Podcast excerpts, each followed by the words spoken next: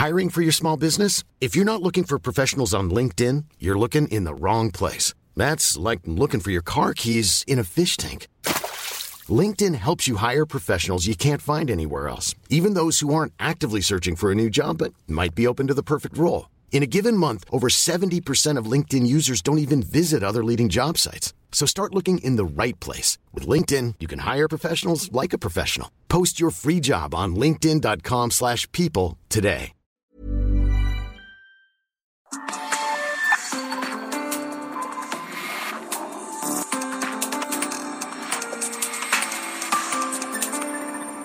República H, con Alejandro Cacho. Esto es República H. Gracias por estar aquí. Esta noche comenzamos en Nuevo León. Saludos a quienes nos escuchan en Monterrey y toda su área metropolitana en el 99.7 del FM porque hay un escándalo, un adolescente de 14 años que pertenecía o estaba bajo el cuidado del DIF, otra vez el DIF de Nuevo León en medio del escándalo. Este muchachito, este niño de 14 años murió dentro de las instalaciones del Centro Fabriles de Monterrey. Vamos contigo, Daniela García, que tienes toda la información desde Monterrey. Adelante. ¿Qué tal, Alejandro? Muy buenas noches. Pues sí, como bien lo mencionas, se da a conocer esta lamentable información. De hecho, la Fiscalía General de Justicia del Estado de Nuevo León ya abrió una carpeta de investigación por el fallecimiento de este adolescente que estaba internado en el albergue Fabriles del sistema DIF del Estado de Nuevo León. Obviamente esto ha generado indignación entre los ciudadanos. Hay que mencionar, Alejandro, que la muerte del menor se dio el pasado 9 de febrero, pero fue hasta el día 11 del mismo mes cuando la Fiscalía abrió la carpeta de investigación. Sin embargo, no fue hasta este pasado fin de semana cuando se confirmó la muerte del adolescente por parte de la dependencia y lo dio a conocer a la opinión pública después de que trascendiera el caso a través de denuncias en redes sociales. Ahora, de acuerdo a la información oficial, Alejandro, el menor falleció por causas naturales, secundario un padecimiento agudo y tenía diversas condiciones clínicas como trastorno de déficit de atención, como, con hiperactividad, síntomas de estrés postraumático, trastorno depresivo persistente, discapacidad intelectual y crisis epilépticas. Ahora, el DIP eh, pues menciona que era atendido de, de, manera multidisciplinaria por médicos especialistas de la institución en áreas como neurología, pediatría y psiquiatría quienes dirigían su tratamiento médico y se encontraba bajo tratamiento de, medicina controlada. Sin embargo, debido a su condición clínica y los mismos medicamentos, se puntualizó que presentaba riesgo de alteración del umbral del dolor. Aunque se informó que en todo momento estuvo bajo la supervisión de médico de guardia, fue la noche del 8 de febrero que se exacerbaron los síntomas. Se solicitó una valoración urgente a un servicio de atención médica y los paramédicos detectaron episodios de vómito y síntomas gastrointestinales y fiebre. Se agregó que presentó datos de descompensación hemodinámica y alteración del estado de alerta, así como deterioro clínico, evidenciándose un estado de choque que presentó finalmente un, caro, un paro cardiorrespiratorio lo que requirió maniobras de reanimación, pero no tuvieron respuesta y se dio este lamentable deceso del adolescente. La autoridad, pues bueno, el DIF ha asegurado que se estableció en su certificado de defunciones que la causa de la muerte era de tipo natural y no presentaba ningún signo de violencia, según, pues esto después de una versión que había trascendido en redes sociales originalmente. Alejandro se descartó que haya sido golpeado, sedado y agredido y que lo hayan dejado en un campo de fútbol, según como lo mencionaban algunas teorías que estuvieron circulando en días pasados. Ahora, al tratarse de un menor que no tenía familiares adultos, estaba bajo la tutoría legal del DIF de Nuevo León, específicamente del director de atención integral al menor y la familia, así como de la Procuraduría de Protección a Niñas, Niños y Adolescentes, y su cuerpo fue cremado posteriormente, como le establece la ley 48 horas posteriores a su muerte. Pues bueno, la Fiscalía, como te comentaba, eh, la Fiscalía General de Justicia del Estado de Nuevo León ya inició esta carpeta de investigación y ha tenido que haber una investigación que ha incluido entrevistas y recabar evidencia por parte de quienes estaban acá, quienes están a cargo de este eh, albergue fabriles del sistema del Estado. También, pues el día de hoy ya habló el gobernador Samuel García y reiteró que no se trata de un caso de violencia, sino un tema médico completamente lo que ocasionó la muerte de este adolescente que, como te comentaba, tenía apenas 14 años de edad. Eh, Daniela, Daniela García, las circunstancias son extrañas de la muerte de este niño. Eh, si evidentemente no tenía signos de violencia, eh, ¿cuál es la causa de la muerte? ¿Son, ¿Simplemente dicen causas naturales? Porque pues no suena convincente. Y entonces, si fuera así, ¿por qué abren la carpeta de investigación? Así es, Alejandro. Bueno, en la carpeta de investigación lo que nos explicaba la Fiscalía General de Justicia es que se tiene que abrir simplemente por no haber fallecido dentro de un hospital y haberlo hecho bajo en, pues, en, autoridad de un eh, servidores públicos. Sin embargo, sí, lo que se menciona en este momento es que no tenía signos eh, ni huellas de violencia de ningún tipo. Se descartaron las teorías que estuvo involucrado temas de violencia como golpes, incluso se hablaba de bullying para este menor. pero eh, pues lo que sí explican es que se habría complicado la enfermedad, las enfermedades que tenía este menor y parece ser que lo que finalmente llevó a su muerte fue un paro cardiorrespiratorio que no pudo ser eh, pues tratado en su momento por los paramédicos que fueron llamados a atenderlo. De hecho, la causa de la muerte, como lo mencionas, se dice que fueron causas naturales en ese sentido, un paro cardiorrespiratorio, pero eh, sí se, dio aviso a los servicios de emergencia, a la EMA aquí en el estado de Nuevo León, para que atendiera a este menor.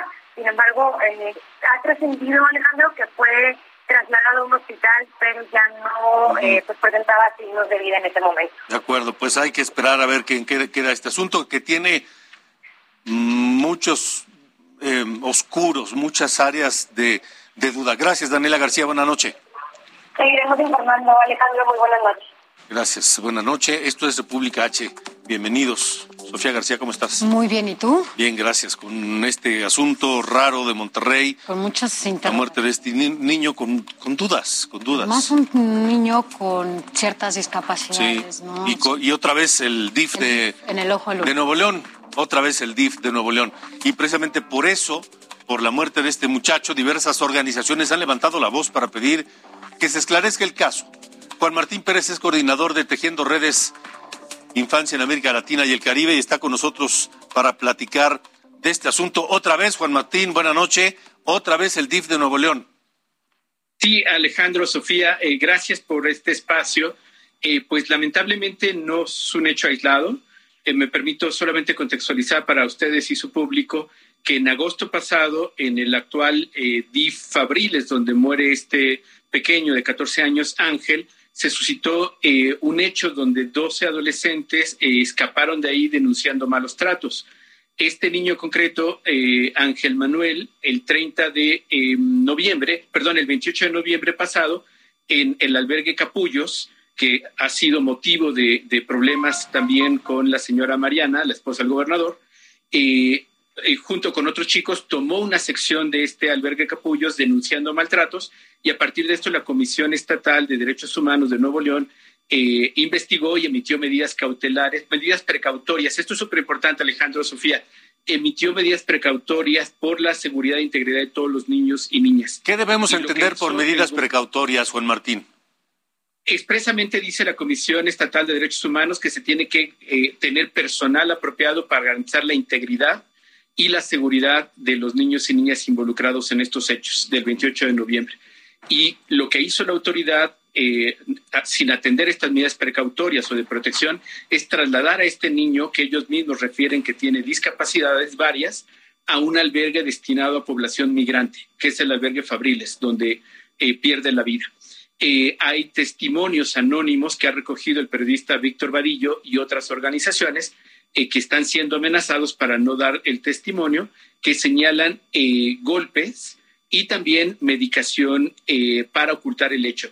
Y lo más preocupante de esto, y que es, digamos, claramente cualquier persona lo puede ver en sentido común, es que si fue un niño que estaba, de acuerdo al dicho del DIF de Nuevo León, bajo supervisión médica, con tratamiento permanente, no hay una asociación de padecimientos neuronales o de discapacidad con malestares estomacales que además terminen en muerte, con dos diagnósticos diferentes. Por un lado hablan de malestares, por otro hablan de paro cardiorrespiratorio, pero además lo más preocupante de esto, Alejandro, Sofía, es la urgencia para cremar el cuerpo. Esto no es una práctica habitual en ningún albergue porque hay un duelo con los, sus compañeros y compañeras de albergue y lo que procede y se hace siempre en todos los espacios públicos y privados es un sepelio, salvo en este periodo de pandemia que hubiera sido muerte por COVID. Esa es la única posibilidad de una cremación. De otra manera, no habría un argumento. Por eso es que distintas organizaciones hemos abierto eh, una petición en Chains que animamos al público a que se sumen, llamada Justicia para eh, Ángel eh, Diz Capullos, ojalá y puedan sumarse, pero también hemos mandado ya los oficios respectivos al DIF nacional, a la Fiscalía de Nuevo León, por supuesto al gobernador y al sistema DIF de Nuevo León, para que se transparente y se realice una investigación independiente que permita eh, pues generar una condición para que si hay testigos de hechos graves puedan ser atendidos por la fiscalía.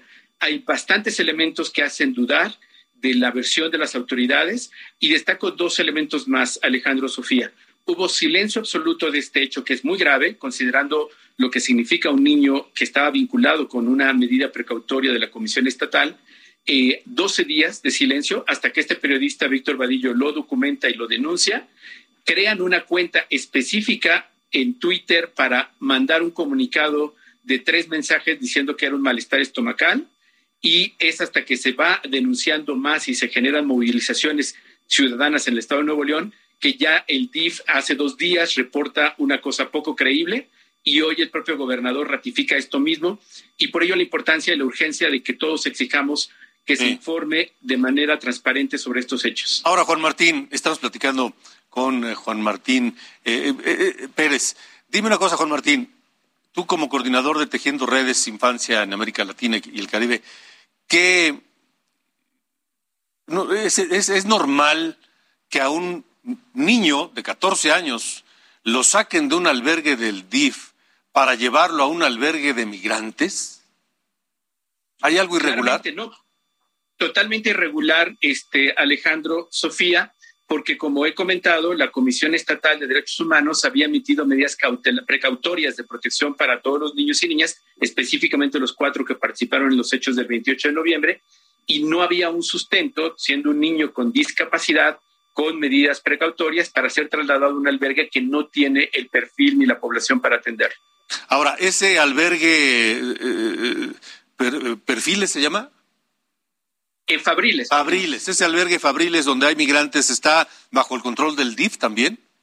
También es eh, responsabilidad también del DIF ah. Nuevo León y es importante comentarles que tiene capacidad instalada para 60 niños y niñas migrantes. Mm. Actualmente tienen más de 200. O sea, claramente hay una sobrepoblación, eh, no tenemos información sobre la capacidad del personal, los recursos, eh, pero claramente en un espacio eh, con sobrepoblación, con un perfil para población migrante, no puedes enviar a un niño con discapacidad y con medidas precautorias.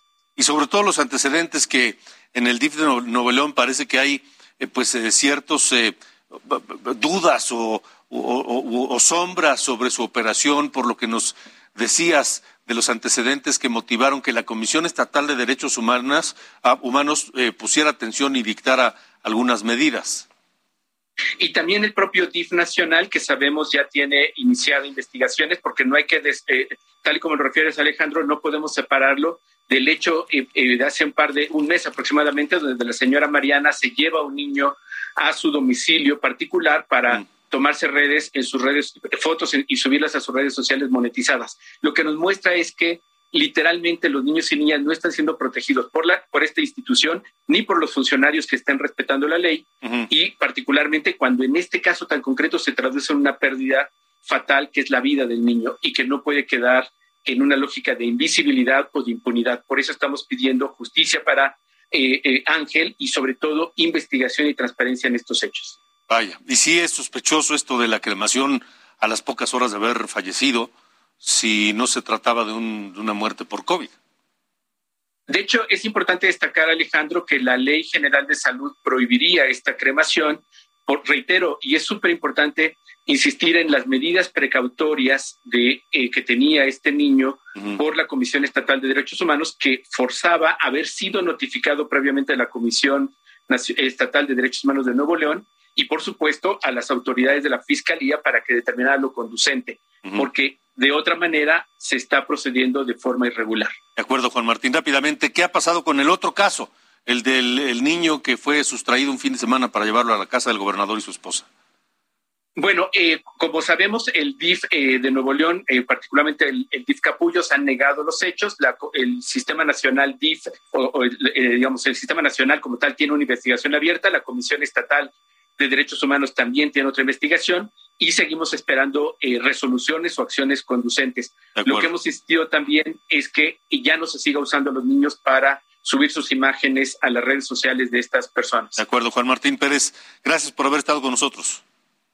Gracias por este espacio. Buenas noches, Alejandro. Buenas noches, Sofía. Buenas noches. Saludos a quienes nos escuchan a través de la cadena nacional de Heraldo Radio en todo el país y en los Estados Unidos y también por la televisión, a quienes nos ven por el canal 10 de Televisión Abierta, a quienes nos siguen por eh, el 161 de, de, Sky, en el 151 de Easy. Eh, otra vez, buenas noches, Sofía. Buenas noches. Buenas noches. Y escríbanos a nuestro número de WhatsApp 56 2410 47 10 56 2410 4710. Díganos lo que quiera ahí. Esto es República H.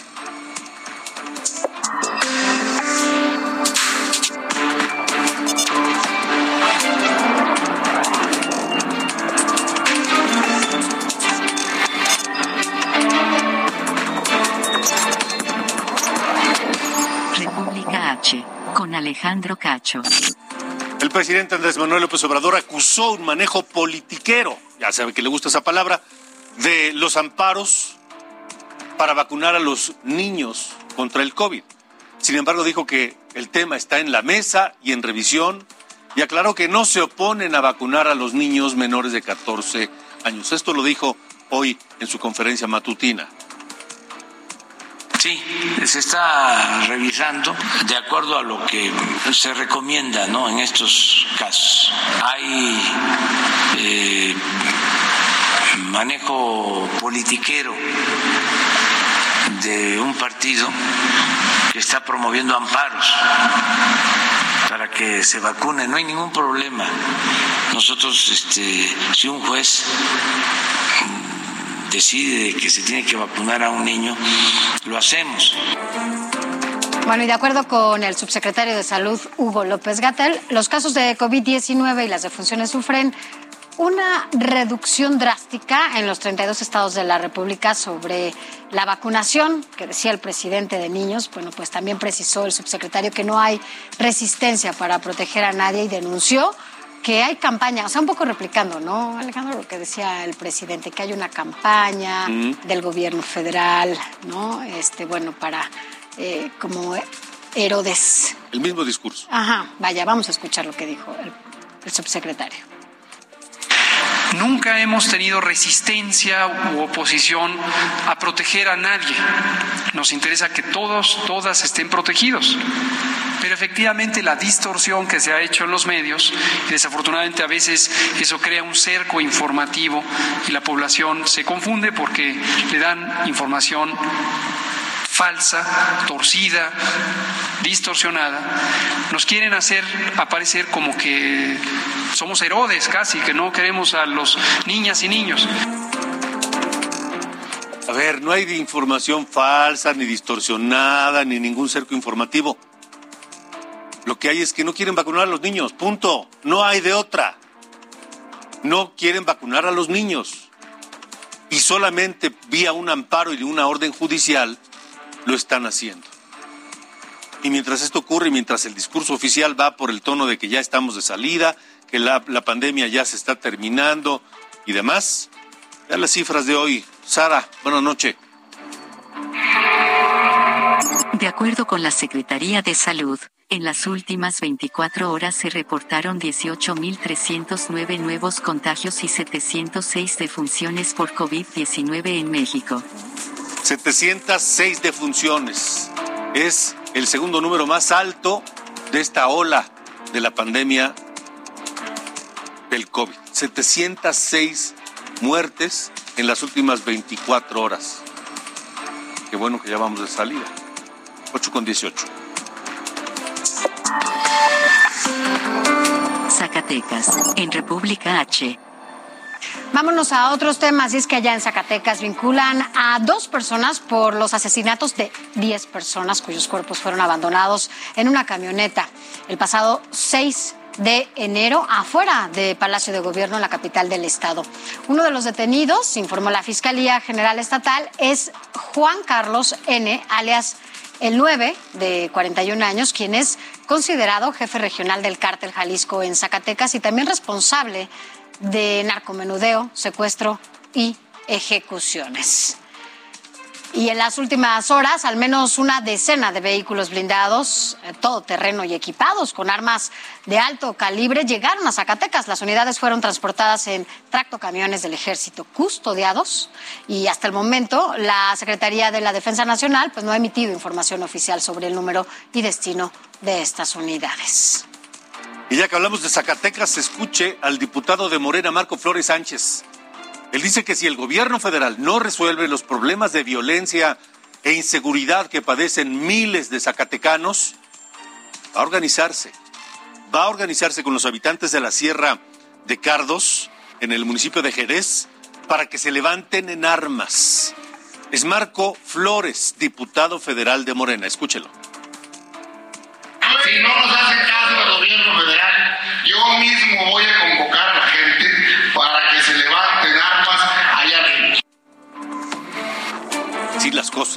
Pero mientras el gobernador de Durango, José Rosas Aispuro, dice que ante la ola violenta que se registra en Zacatecas, que es su estado vecino, grupos de personas y familiares están desplazándose a municipios cercanos a territorio duranguense. Dijo que la movilidad se da principalmente en municipios de la laguna, pero también en los colindantes como Vicente Guerrero y Suchil, donde hay todavía una cantidad masiva de personas que están llegando a Durango. Así lo dijo Rosa Saiz Puro. Estamos ya ahorita a través de la Secretaría General de Gobierno eh, con el apoyo de protección civil eh, y coordinados con los municipios donde pudieran este, ingresar personas desplazadas que hasta ahorita han sido más hacia la laguna eh, y desde luego los municipios como Vicente Guerrero, Súchil. Durango, en República H. Saludos a quienes nos escuchan por Heraldo Radio en Durango en el 104.3 de FM en la zona de la Laguna. Gracias por seguir la señal de Heraldo Radio y de República H. La Fiscalía General del Estado de Durango dio detalles sobre la muerte de la diputada del PT, Celeste Sánchez, quien fue hallada sin vida en su casa. Ignacio Mendívil, tú tienes la información. Se había hablado en un principio de un suicidio. Efectivamente, te saludo desde Durango y bueno, pues ahora la fiscal dio ya más detalles, pormenores de este eh, lamentable acontecimiento. Y efectivamente, según la necropsia de ley, pues señala que fue una broncoaspiración, producto de que se inyectó una sustancia que ahora el sector salud está corroborando cuál es, si es la misma que se encuentran eh, alrededor de su del escenario donde encontraron el cuerpo. Dice la fiscal que pasaron 18 horas desde que ella fallece hasta el momento en que se encontrada se sabe que este domingo estuvo en la mañana haciendo algún ejercicio ahí en el Parque Guadiana, pero ahora el dato más relevante que se da a conocer es de que se encontró una carta, una carta póstuma a la cual pues los medios de comunicación no hemos tenido acceso, que es eh, propiedad y el contenido es eh, eh, exclusivo para la familia, por lo que pues ahora no se descarta la posibilidad de que sí haya sido un suicidio porque se manifestó todo el protocolo de feminicidios y esto no hay no hubo violencia, no hay maltrato, no hay algunos otros indicios, por lo que pues todos los eh, elementos se conducen para que esto pudiera considerarse como un suicidio más. Estamos hablando que en Durango eh, superamos ya el número de 28 suicidios. Sin embargo, bueno, pues todavía eh, faltan algunos pormenores para que esto quede totalmente aclarado como tal. Sin embargo, la fiscal el día de hoy pues habla de que se sigue investigando, que no hubo violencia, que hay una carta, que hay una sustancia que ella se inyectó. De acuerdo, Ignacio, gracias. A ti. Vamos a seguir pendientes de este tema.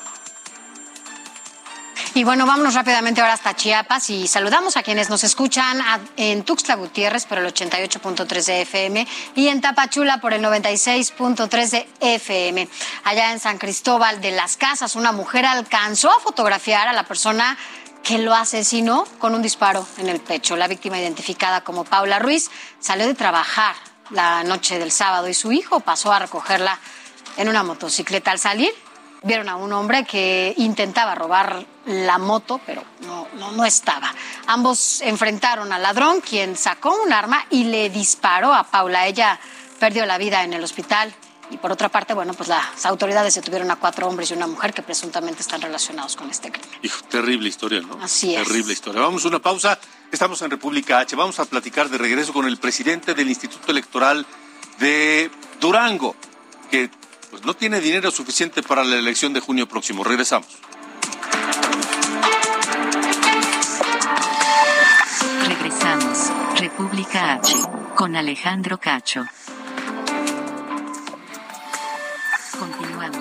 República H. Con Alejandro Cacho.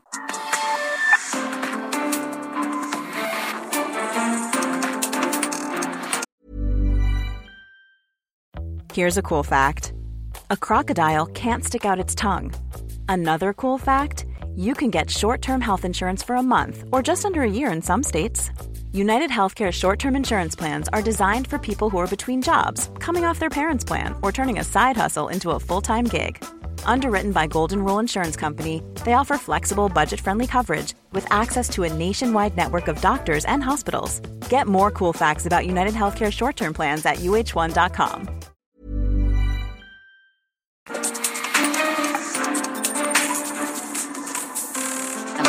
República H. Con Alejandro Cacho. Guerrero, en República H. Gracias por continuar con nosotros y vámonos a más información porque al menos 50 locales comerciales del Tianguis Campesino que se encuentra anexo al Mercado Central en Acapulco fueron consumidos por un incendio. El siniestro duró más de dos horas y acabó con toda la mercancía que, bueno, pues se guardaba ahí en bodegas de madera y láminas de cartón. No se reportaron personas heridas o víctimas que lamentar.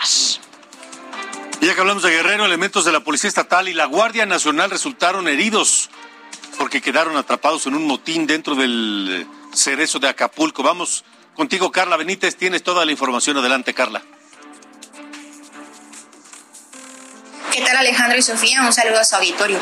Como lo comentas, ayer sí vivieron momentos de tensión en el penal de las Cruces en Acapulco, y es que el traslado programado para el lunes de 154 reos, 94 hombres y 61 mujeres a penales federales desató un motín en esa cárcel estatal. Tras 11 horas de operativos, el saldo de heridos fue de 20 policías con lesiones y 6 elementos de la Guardia Nacional. El enfrentamiento se originó a la una de la mañana cuando un grupo de 50 reos intentó impedir el traslado de internos. De acuerdo con la Secretaría de Seguridad Pública Estatal, por esta acción se desplegaron policías antimotines al interior del penal para despejar al contingente. La CCP detalló que los traslados de las y los reclusos a centros federales de redactación social fueron en seguimiento a una instrucción de la Federación. Horas después, tras la movilización al interior de la cárcel, a las 7 horas, fuerzas de seguridad federales montaron operativos de vigilancia al exterior del penal que incluyeron rondines, revisiones y filtros de seguridad en cuatro calles a la redonda de la zona. Por otra parte, esposas de reos que fueron trasladados denunciaron que los custodios las golpearon y las desalojaron desnudas del área conyugal en la que se encontraban cuando inició el proceso de traslado. Las mujeres agredidas son 33. Lo que aún no sabemos es si estaban en un horario permitido de visita, ya que las autoridades se han negado a informar sobre esto en específico. Durante el motín, familiares de los reclusos protestaron afuera del penal, por lo que intervino la Comisión de Derechos Humanos del Estado de Guerrero para dialogar con las familias y los reos inconformes. Fue hasta la una de la tarde de ayer cuando las autoridades informaron que las actividades en el penal volvieron a la normalidad. Alejandro Sofía, mi reporte desde Acapulco. Buenas noches. Michoacán, en República H. Bueno, ahora ya en Michoacán aprovechamos para saludar a quienes eh, nos siguen desde Morelia por el 240 de AM. Y es que, bueno, pues allá hay novedades tras la protesta de la en el centro de Morelia. Pero quien tiene toda la información eres tú, Charbel Lucio. ¿Cómo estás? Muy buenas noches. ¿Qué tal? Buenas noches. Un saludo. Les platico que este día integrantes de la sección 18 de la gente se eh, manifestaron en la Plaza Comercial de las Américas en la ciudad de Morelia para exigir una audiencia con el gobernador de Michoacán, Alfredo Ramírez Bedoya. Luego del enfrentamiento que se registró la tarde de ayer entre profesores y elementos de la policía Michoacán, que además derivó la detención momentánea del líder sindical Damadil Guzmán Cruz, de que estos mismos manifestantes instalaron un plantón indefinido a las afueras del Palacio de Gobierno. La gente de Michoacán anunció una jornada de actividades eh, para continuar con sus exigencias, entre las que mencionan la falta de salarios, el burocratismo dentro de la Secretaría de Educación y problemas de carácter político eh, que tienen que ver con la intervención de eh, que consideran dañinos para la educación en la estructura de la Secretaría de Educación. Así explicó Gamaliel Wilson Cruz, secretario de la Gente en Michoacán. Y bueno, este martes abonado al plantón que se ubica sobre la avenida Madero, en el centro histórico, los profesores se movilizaron en la Plaza Comercial Las Américas, un, eh, pues muy concurrido que tuvo que blindar sus puertas ante la presencia de estos manifestantes. Y eh, bueno, Guzmán Cruz indicó que ya hay un, ya hay un ofrecimiento del gobierno estatal para reunirse. Eh, pero ellos quieren un diálogo directo con el gobernador Ramírez Cedeño. Muchas gracias, Charbel. Gracias por toda tu información. Buenas noches. Seguimos Gracias. También en Michoacán, un grupo criminal envió un mensaje al gobernador Alfredo Ramírez Bedoya a través de un video con hombres armados y encapuchados.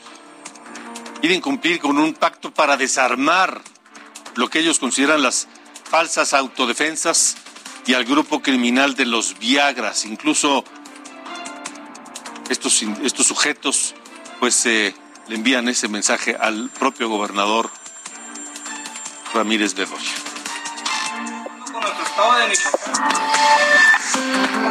San Luis Potosí, en República H. Y en San Luis Potosí, un escándalo. Saludo a quienes nos escuchan por Heraldo Radio en San Luis Potosí a través del 96.9 de FM. Le decía un escándalo porque la Secretaría de Comunicaciones y Transportes del Estado denunció a exfuncionarios de los dos gobiernos estatales anteriores.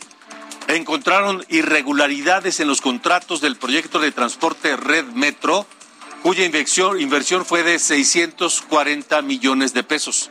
Entre los señalados están los exgobernadores Fernando Toranzo y Juan Manuel Carreras. Además, exfuncionarios de primer nivel de estos dos gobiernos y hasta empresarios constructores potosinos son acusados por los delitos de cohecho, peculado, uso indebido de funciones. Se encontraron obras sin realizar, equipo incompleto y en algunos casos inexistente. El actual secretario de Comunicaciones y Transportes, Leonel Cerrato, afirmó que el proyecto no se hizo, pero fue pagado. Incluso hasta septiembre del año pasado todavía se hicieron algunos pagos de una obra simplemente que no existió. Y el gobierno de San Luis Potosí, el gobernador Ricardo Gallardo, hará cambios en su gabinete. Los titulares de seguridad, de protección civil y de la Secretaría de Turismo serán removidos.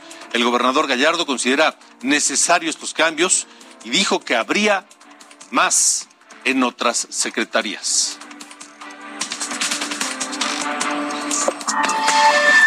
Esto es República H.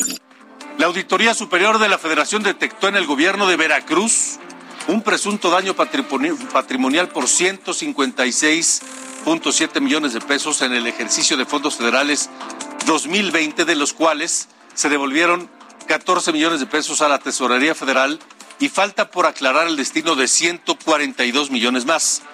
Entre las anomalías en la cuenta pública 2020 de Veracruz destaca el dinero que la Federación envió para la compra de medicamentos y que fue usado para pagar bonos y gratificaciones a 2.079 trabajadores, de los cuales seis ni siquiera prestaron servicios médicos debido a que estaban de licencia. Pero no solo Veracruz, también en Hidalgo, la Auditoría Superior de la Federación detectó irregularidades por 32 millones de pesos. Se trata de irregularidades que cometió la Conagua dentro del sistema hidrológico de la cuenca del Valle de México en la supervisión y mantenimiento del túnel emisor Oriente que provocó la inundación en Tula de septiembre del año pasado. Y bueno, también a propósito de este tema, el gobernador de Oaxaca, Alejandro Murat, dijo que las observaciones hechas por la Auditoría Superior de la Federación no representan daño patrimonial para el Estado. Aclaró que las observaciones son administrativas como consecuencia de una mala clasificación contable y presupuestal del gasto público allá en Oaxaca. Y ante el informe de la Auditoría Superior de la Federación, el presidente López Obrador dijo que todas las irregularidades se han ido aclarando. Afirmó que en su gobierno ya no hay robos. Escuche a López Obrador. Y en la delincuencia de cuello blanco, porque aquí estamos hablando de la llamada delincuencia organizada, ¿no? Pero antes operaba el chupacabras, el diablo, Don X, etcétera, etcétera, etcétera, ¿no? con impunidad. Ahora ya no, no somos iguales. En este gobierno no hay ladrones, para que quede claro. Bueno, y ante esto, el diputado panista Guillermo Huerta Ling rechazó que las observaciones hechas por la Auditoría Superior de la Federación sean un ataque eh, del gobierno o al gobierno del presidente Andrés Manuel López Obrador, ya que la Administración Federal tiene la obligación de rendirle cuentas a la sociedad. Así lo dijo el diputado panista.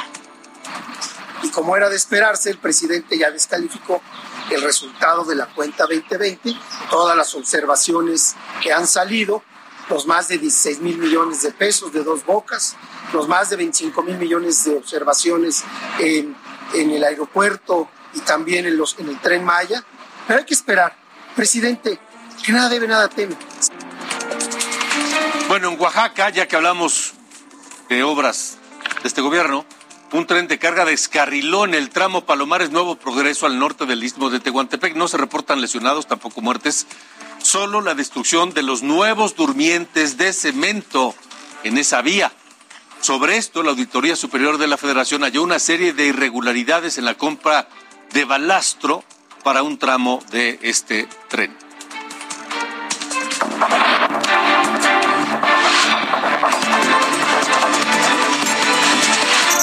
Entre curules, con Sofía García.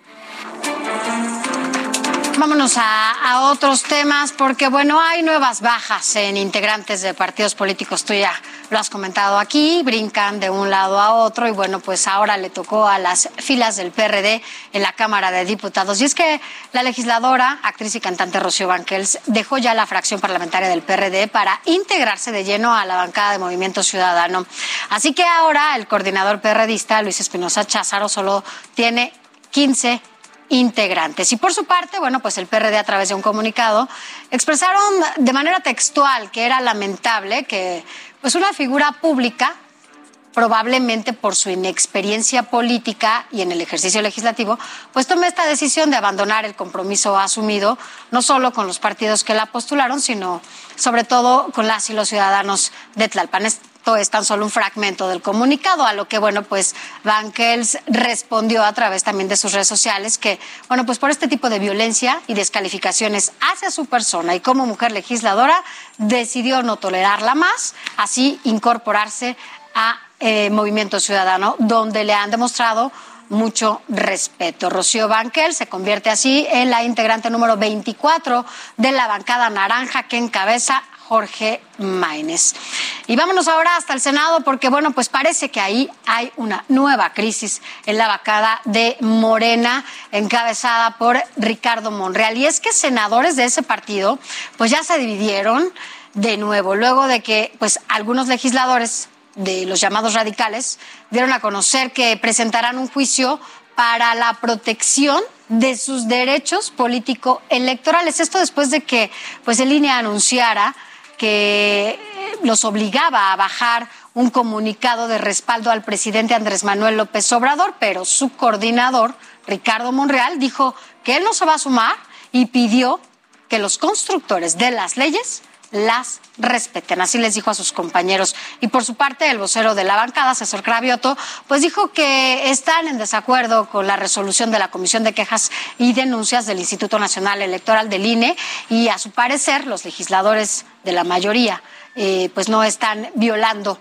la ley electoral, ni mucho menos la ley de revocación de mandato. Esto por una carta, Alejandro, que hicieron, recuerdo, todos los eh, legisladores y gobernadores en apoyo al presidente. Entonces, bueno, pues como fueron denunciados ante el INE por Movimiento Ciudadano, pues ahora el INE da esta resolución, son denunciados y ellos solamente se defienden y dicen que, bueno, pues se van a amparar básicamente, ¿no? Para que no sean tocados sus, sus derechos político-electorales. ¿Cómo dice el presidente de los amparos? ¿Politiquería? Ah, politiquería, eso sí, nada más. ¿Se aplica aquí muy bien? Básicamente sí, ahí con los ¿No? Y bueno, en esta nueva crisis en el Senado.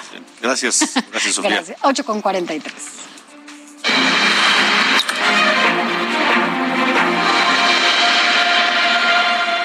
En la ruta 2022 hay, hay preocupación en varios institutos electorales de las seis elecciones que habrá para gobernador en este 2022. Uno de ellos es Durango. Por cierto, saludos en la laguna que nos escuchan por el 104.3 de FM. Eh, Patricia Flores Elizondo se registró como la candidata a la gubernatura del estado por Movimiento Ciudadano. El secretario general del partido, Juan Zavala, consideró que las duranguenses tienen una gran oportunidad de tener una opción diferente en las próximas elecciones. Dijo que ir sin coalición no obedece a intereses de las cúpulas. Son los ciudadanos los que deciden una elección, no el movimiento de estructuras y creería yo ni siquiera el dinero que le meten a esas estructuras, ¿no? Y, y, si tenemos esa conciencia de que todos queremos lo mejor para el Estado, porque eso nos va a dar pues, una mejor forma de vivir a, a todos nosotros, incluyéndolos a ustedes, entonces creo que esa parte de concientizar ya es diferente, ya no es como el pasado. Bueno, y el Instituto Nacional Electoral advirtió que hay riesgo de que no se realicen las elecciones del 5 de junio en tres estados. Esto debido al recorte presupuestal que afecta a los órganos electorales locales. En el caso de Durango, el riesgo es muy alto, mientras que en Aguascalientes y Quintana Roo también el riesgo es alto. Hay tres soples que están en una situación de riesgo particular, porque ahí tienen procesos electorales la mitad de los procesos electorales que se llevarán a cabo el 5 de junio hoy enfrentan una situación presupuestal que no es la conveniente. Dos estados, Aguascalientes y Quintana Roo, están, como dice el informe, en una situación de riesgo alto y el estado de Durango está en una situación de riesgo muy alto. ¿Por qué? Porque hubo recorte presupuestal, pero además porque además en Durango es el único estado donde habrá elección de gobernador y también para las presidencias municipales, pero es posible que esto no alcance, no alcance el presupuesto para todas esas elecciones. Y por ello, esta noche le agradezco eh, que nos acompañe aquí eh, Roberto Herrera Hernández, el presidente del Instituto Electoral y Participación Ciudadana de Durango. Presidente, gracias y buena noche. Buenas noches, Alejandro. Aquí estamos eh, saludándolos desde Durango, eh, en pleno proceso electoral en plena etapa de intercampaña, hoy vengo precisamente al registro de candidaturas a la, titular del Poder Ejecutivo. Sí, eh, el riesgo es muy alto. ¿Qué, ¿Cuál es ese riesgo muy alto del que hablaba el consejero Lorenzo Córdoba? Bueno, sí, efectivamente, este, cuando el doctor Lorenzo Córdoba habla que el riesgo es muy alto, es porque nosotros solicitamos 422 millones de pesos, de los cuales única y exclusivamente nos autorizaron 282 de los cuales de esos 282, 125 millones de pesos son de prerrogativas por, de partidos políticos, esto es casi el 45%, nos dejan única y exclusivamente el 55% de este recurso para en la elección de del titular del Poder Ejecutivo, más los, los integrantes de los 31 ayuntamientos. Eh, hemos hecho lo conducente eh, en las elecciones correspondientes para llegar a un al poder eh, decir que agradecer a los secretarios de general de gobierno como de finanzas que hoy tuvimos una plática con ellos, tratando de convencerlos de que eh, el recurso que estamos solicitando es necesario. ¿Existe el riesgo de que no se puedan llevar a cabo las elecciones, por ejemplo, para las presidencias municipales? Bueno, yo este, apostaría a la, a la sensibilidad de los que tienen la toma de decisiones de cuestiones de recursos y apostaría gustaría que se sensibilicen y nos puedan proporcionar lo necesario. Yo le apostaría a eso. De acuerdo, bueno, pues eh, ¿cuándo sabremos si van a recibir más presupuestos, si no, o qué medidas podrían tomar para llevar a cabo la elección en estas condiciones?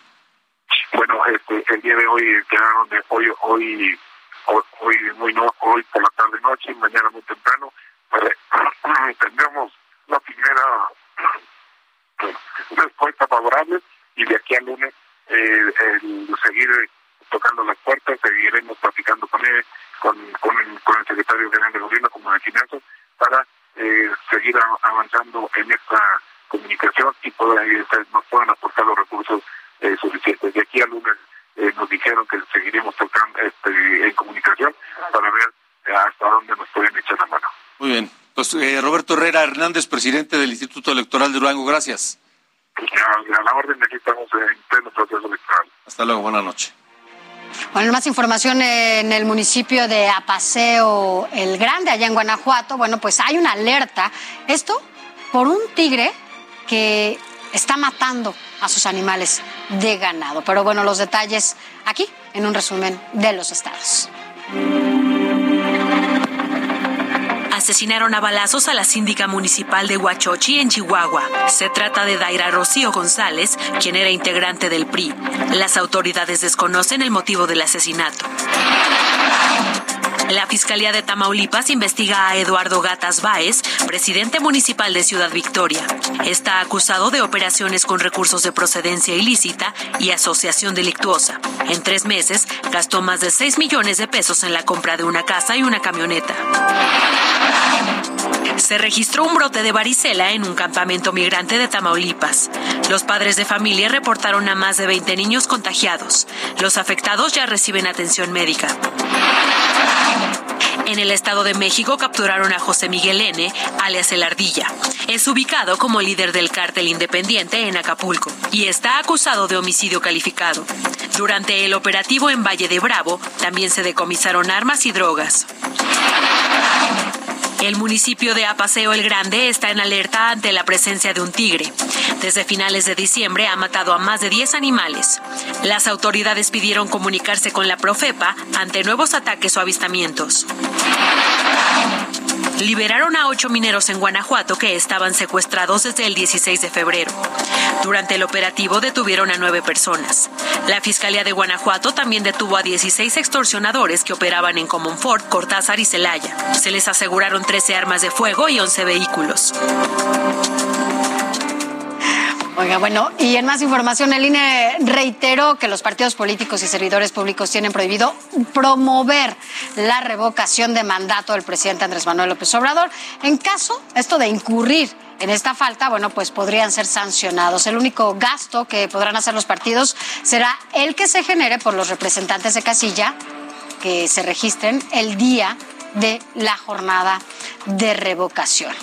Y en Hidalgo, bueno, pues los dirigentes estatales del PAN, PRI y PRD denunciaron a Morena por violar la veda electoral al colocar anuncios espectaculares del presidente Andrés Manuel López Obrador promoviendo la revocación de mandato. El PRI aseguró que se vulneró la equidad de la contienda electoral allá en ese estado, en miras pues de la elección a la gubernatura que se celebrará el próximo 5 eh, de junio allá en Hidalgo. Y en Tamaulipas, el partido de Morena rechazó ser responsable de los espectaculares que aparecieron en ese estado, promoviendo la revocación de mandato. Asimismo, presentó ante el INE una denuncia por estos hechos. Y la dirigencia estatal de Morena insistió que la militancia ha sido muy escrupulosa en el cumplimiento de la ley. Son las 8 de la noche ya con 51 minutos. Veracruz, en República H. ¿Cómo ve que ahora nadie sabe quién puso los espectaculares? Sí, no, ya. Nadie sabe. Los partidos no fueron. Morena dice que no fue, pero alguien fue. Y alguien pagó. alguien pagó por eso. ¿Cómo cuánto cuesta un espectacular? Pues depende, mira, depende de varias cosas. Depende de la ciudad, depende de la ubicación, de qué tanta gente lo ve, si es en una vía rápida, si no. Depende de muchas cosas, pero baratos no son, cuestan varios miles de pesos al mes. Así es. Claro, por supuesto. Saludos Veracruz, en Coatzacoalco nos escucha por el 99.3 de FM. Allá en Veracruz aplazaron la audiencia en Jalapa de José Manuel del Río Virgen. Ahora será el 9 de marzo a la una de la tarde. El juez de distrito no terminó de analizar las 27 horas de videograbación de la primera audiencia de, del Río Virgen. Recordemos que está acusado de homicidio, del homicidio de Remigio Tobar, quien fuera candidato de Movimiento Ciudadano a la presidencia municipal de Cazones, Veracruz. Amigos y familiares se han manifestado para exigir su liberación y alegan que la acusación no tiene sustento. En Puebla. Puebla, en República H. Miguel Barbosa se echó otra. Este destacadísimo gobernador de Puebla volvió a hacerla. Minimizó los casos de los desaparecidos en el estado y dijo algo así que, algo así como que, pues no, no, se van porque se van de parranda. O sea, ya sabe, como dice la canción, ¿no? Como dice la canción, no estaba muerto, andaba de parranda. Barbosa dice que la mesa de seguridad analiza cuáles casos son considerados como desaparecidos y cuáles son ausencias voluntarias. Así lo dijo. Ahí habló de el número de no desapariciones, de ausencias. ¿De acuerdo? Porque no califiquen una ausencia como una desaparición. La mayoría de las personas que se ausentan vuelven a regresar. Y la mayoría de personas que se ausentan lo hacen voluntariamente. Bueno, ahora habría que probarlo. Habría que realmente saber quién de pronto se ausentó, como dice Barbosa, y luego apareció. Porque los, los desaparecidos siguen. Los movimientos de, de grupos de familiares de desaparecidos siguen. Sí, así son muchos. Que imagínate que han de pensar los familiares, ¿no? No, qué falta de sensibilidad y de empatía. Pero en fin, es todo por hoy. Gracias por habernos acompañado aquí en República H. Sofía, gracias. Hasta mañana, gracias. Pásela bien. Buenas noches y hasta la próxima.